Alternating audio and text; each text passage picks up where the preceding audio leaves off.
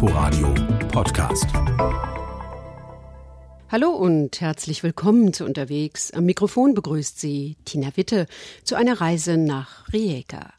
2020 ist die drittgrößte Stadt Kroatiens europäische Kulturhauptstadt. Das Leitmotiv für dieses Jahr heißt Hafen der Vielfalt.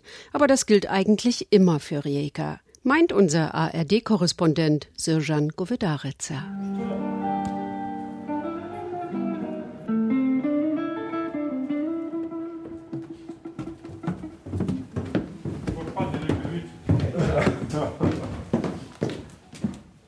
Kapitän Jelko Matejcic muss den Kopf einziehen, denn die Treppe, die in den Maschinenraum der Galeb führt, ist steil und eng.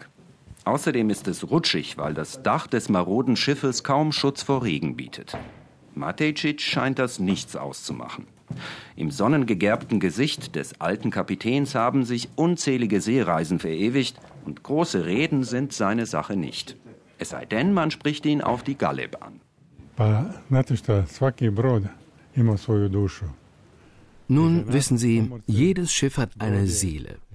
Für uns Seefahrer ist ein Schiff ein Lebewesen, eine lebende Kreatur, so lange bis es zerlegt und verschrottet wird oder, Gott bewahre, untergeht.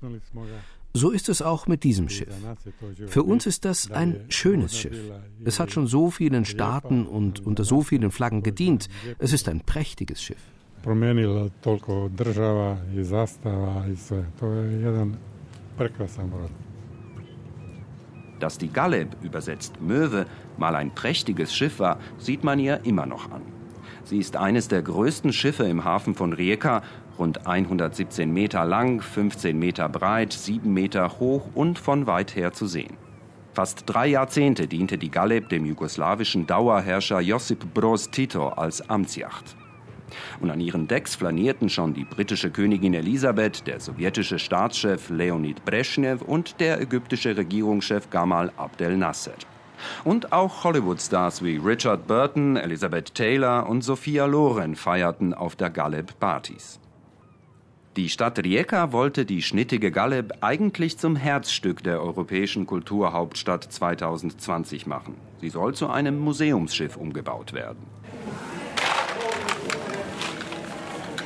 Keine hundert Meter von der Anlegestelle der Galeb entfernt schaufelt Haris Barkovic schwarz glänzende Miesmuscheln aus einem großen Bottich in die Einkaufstüte eines Kunden. Neben den Miesmuscheln liegen pedantisch aufgereihte Kalamari und ein Haufen orangefarbener Scampi, deren schwarze Augen das Markttreiben aufmerksam zu beobachten scheinen. Hier auf dem Fischmarkt, einem kleinen Gebäude aus der Zeit der österreichisch-ungarischen Monarchie, sei der Magen der Stadt, sagt Haris Barkovic verschmitzt. Jeder, der Rijeka besucht, kommt auch hier vorbei. Man weiß, dass die Markthalle ein Treffpunkt ist. Hier trifft man sich auf einen Kaffee, zum Plausch, liest Zeitungen, kauft Fisch. Hier gibt es alles an einem Ort. Fisch, Grünzeug, Fleisch. Alles an einem Ort.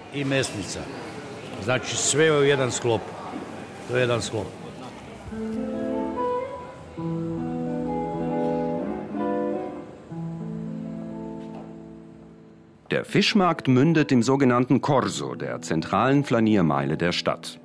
Ein älterer Herr mit Schlapphut sorgt mit seiner E-Gitarre für den passenden Soundtrack, während Touristen und Einheimische auf den glatt polierten Pflastersteinen des Korsos am ockerfarbenen Uhrturm vorbeischlendern, einem der Wahrzeichen der Stadt.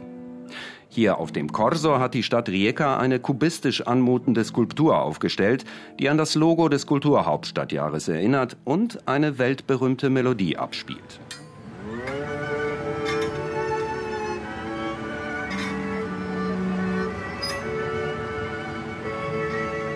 In welchem Tempo kann man selbst entscheiden, denn die Europahymne ertönt nur, wenn man an einer Kurbel dreht.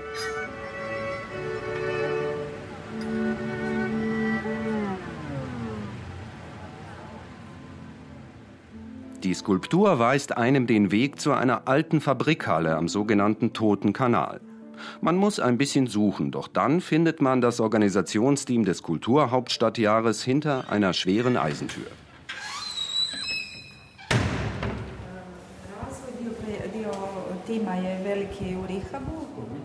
Die Stimmung im Inneren erinnert an ein Internet-Startup. Die Teams sitzen in Großraumbüros mit Industriescham, jemand hat gerade Pizza bestellt und der Bürohund ist erstmal skeptisch. Irena Kregar-Segota ist Kulturmanagerin und Kommunikationschefin des Events. Sie ist von Anfang an dabei und hat schon an den ersten Bewerbungsschreiben für das Kulturhauptstadtjahr mitgearbeitet.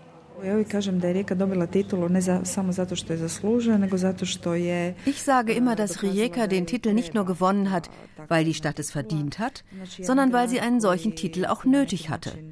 Rijeka ist eine Stadt mit vielschichtigen Identitäten, die ein neues Profil für sich sucht und einen neuen Platz auf der europäischen Karte.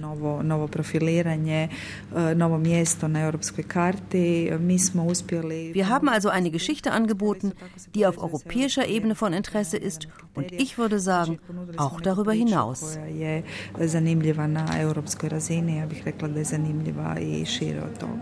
Das Leitmotiv des Kulturhauptstadtjahres heißt Luka Različitosti, also Hafen der Vielfalt. Es soll zwei besonders markante Eigenschaften der Stadt herausstreichen. Zum einen den Hafen, um den sich das Stadtleben dreht, und zum anderen den multikulturellen Charakter der Stadt, auf den viele in Rijeka sehr stolz sind. Und auch das Programm für dieses Jahr ist sehr vielfältig. Es umfasst über 600 Programmpunkte, von einer großen Gustav Klimt-Ausstellung über kulinarische Events bis zu einem Auftritt der Band Compressor Head, die nur aus Robotern besteht, ist alles dabei. Soran Majstorovic kennt sich mit der musikalischen Vielfalt in der Stadt besonders gut aus. Er hat gleich einen Auftritt im Club Tunnel, einem kleinen Gewölbekeller direkt an den Bahngleisen, die mitten durch die Stadt führen.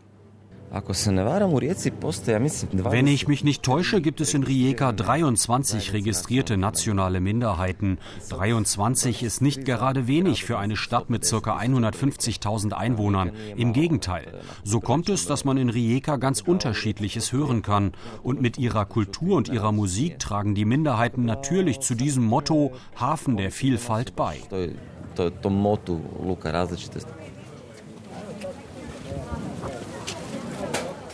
Alleine im 20. Jahrhundert gehörte die Stadt Rijeka zu sieben verschiedenen Staaten. Vom Habsburger Reich über Italien und Jugoslawien bis zur heutigen Republik Kroatien. Und diese Umbrüche haben tiefe Spuren im Stadtbild hinterlassen. Sozialistische Plattenbauten, typische K&K Jugendstilpaläste und Industriescham haben sich architektonisch im Stadtbild verewigt.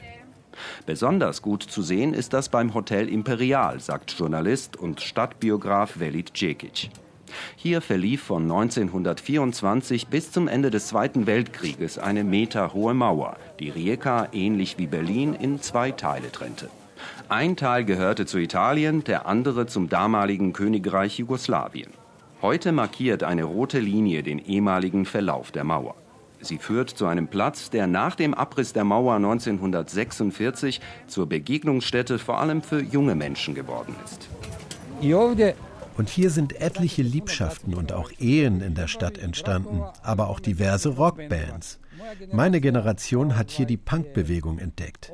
Die Band Paraf aus Rijeka ist hier im Sommer 1977 zum ersten Mal aufgetreten. Das war ein unangekündigter, kurzer Auftritt. Und das ist der erste Punk-Moment auf dem sozialistischen Teil des Kontinents. Paraf ist die erste Punkband Osteuropas.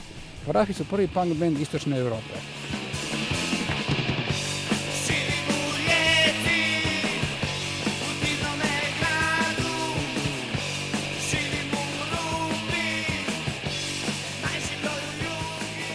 Der erste Punk Rijekas sieht heute so gar nicht nach Punk aus. Walter Kociancic arbeitet als Grundschullehrer. Und als er in seinem Stammlokal am Stadtrand von Rijeka eintrifft, trägt er eine Lesebrille auf dem Kopf und beschwert sich darüber, dass er sich beim Heimwerken die Rippen angeknackst hat. Doch in seinen Augen blitzt immer noch die Energie, die ihn dazu bewogen hat, 1976 als Teenager die Band Parav zu gründen. In Rijeka ist eine ganze Menge an Menschen zusammengekommen. Und je mehr Gehirne, desto besser die Resultate. Einige sind aus Italien gekommen, der andere war auf See und hat etwas Interessantes mitgebracht, ein anderer wiederum am Nordpol. Andere haben in Serbien gearbeitet, in Bulgarien, Libyen, in Südafrika und so weiter. Und wenn ich heute auf Rijeka blicke, es hat sich nichts geändert. Es ist immer noch eine multinationale Stadt. Ich sage immer, entweder du bist ein Mensch oder du bist ein Arsch. Dein Name interessiert mich nicht, deine Nationalität und Religion auch nicht. Punkt. Und genau so ist Rijeka.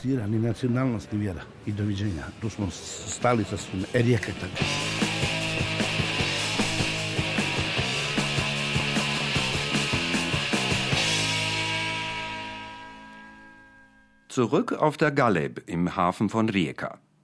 Ivan Scharar kennt jeden Winkel des Schiffes. Er ist Leiter der Agentur Rijeka 2020 und mit der Galeb beschäftigt er sich schon seit mehr als acht Jahren.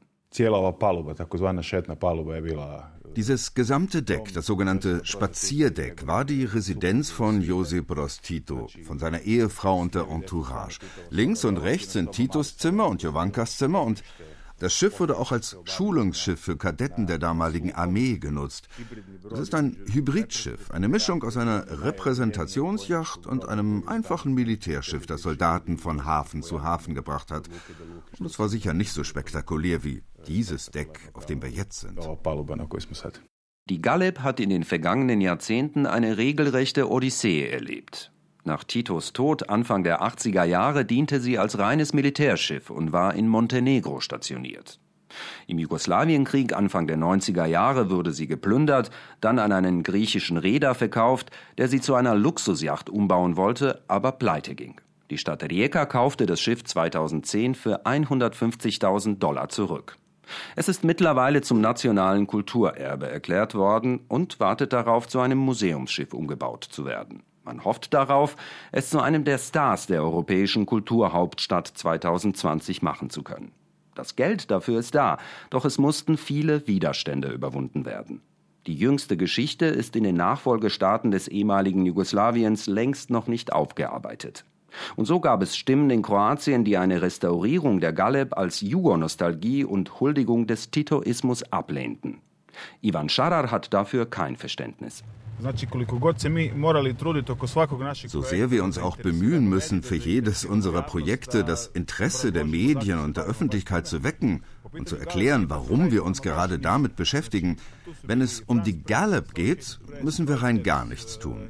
Hier waren France Press, Associated Press, Reuters, New York Times, diese Geschichte ist in der westlichen Welt wahnsinnig sexy. Denn sie gehen mit einigen geschichtlichen Fragen unbefangen um, die wir hier für uns noch nicht geklärt haben.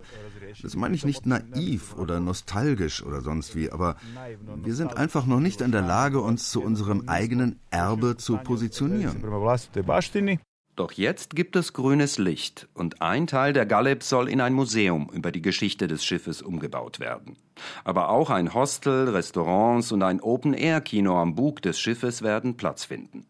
Die vielen Decks sollen zum öffentlichen Grund erklärt und auch ohne Eintrittskarte als Flaniermeile genutzt werden können. Kapitän Jelko Matejcic sieht die neue Funktion der Galeb mit gemischten Gefühlen.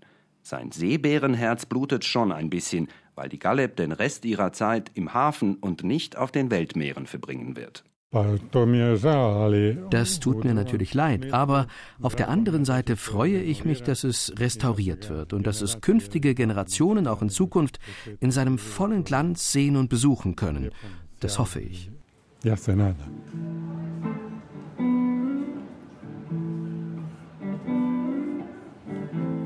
Die Hoffnung, dass die Galeb noch im Kulturhauptstadtjahr im neuen Glanz erstrahlen wird, hat auch Ivan Schadar von der Agentur Rijeka 2020 nicht ganz aufgegeben. Wir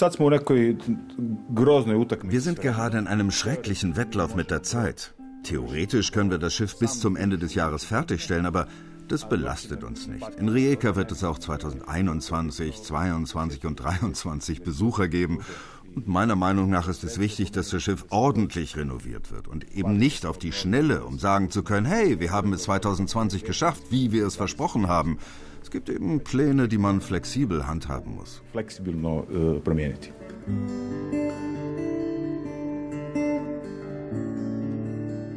Sirjan Govedarica war unterwegs in Rijeka. Sie können diese Sendung als Podcast in der ARD Audiothek und bei Apple Podcasts abonnieren. Wir hören uns dann in der nächsten Woche wieder. Bis dahin verabschiedet sich Tina Witte. Inforadio Podcast.